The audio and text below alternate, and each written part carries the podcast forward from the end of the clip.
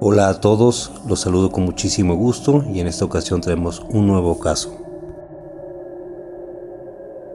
denominado La sombra que vigila. En esta ocasión les presento una gran historia que ocurrió el domingo 25 de marzo del 2012, junto con un grupo de amigos, los cuales deseábamos ir en búsqueda de un lugar donde hubiera actividad sobrenatural.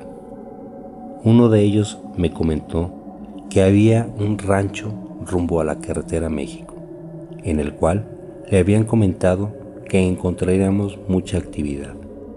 Poco después de las 11 de la noche, llegamos al rancho y una vez que hablamos con la persona que nos iba a indicar y a servir como guía, misma que nos empezó a relatar los sucesos que él había experimentado.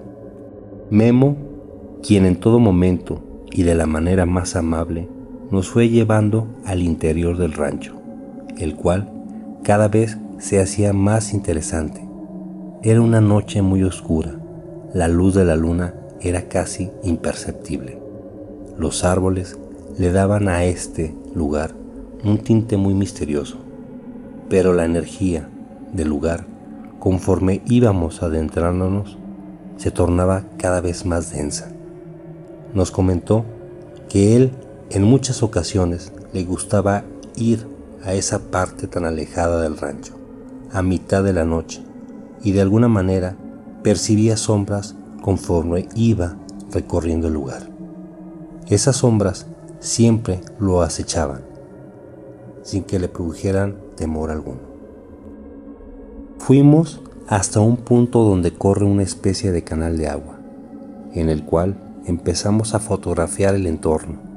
De regreso me llamó la atención un lugar en especial. A continuación, tomé una serie de fotografías y después de revisarlas, encontré una sombra muy densa situada junto al lado de un árbol que se encontraba a mi lado izquierdo, con forma de persona. En casi todas las fotografías aparecen los denominados orbs, los cuales significan esferas luminosas. Pero en esta ocasión, debido a que era una noche con mucho viento y por el polvo que se levantaba, pudo crear este efecto en las fotografías.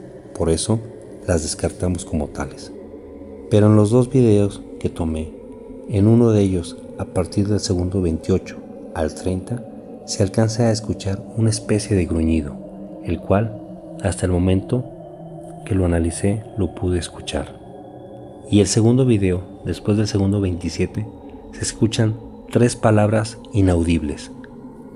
Esto fue lo que esa noche vivimos nosotros y todo el grupo que me acompañó. Nos vemos el próximo martes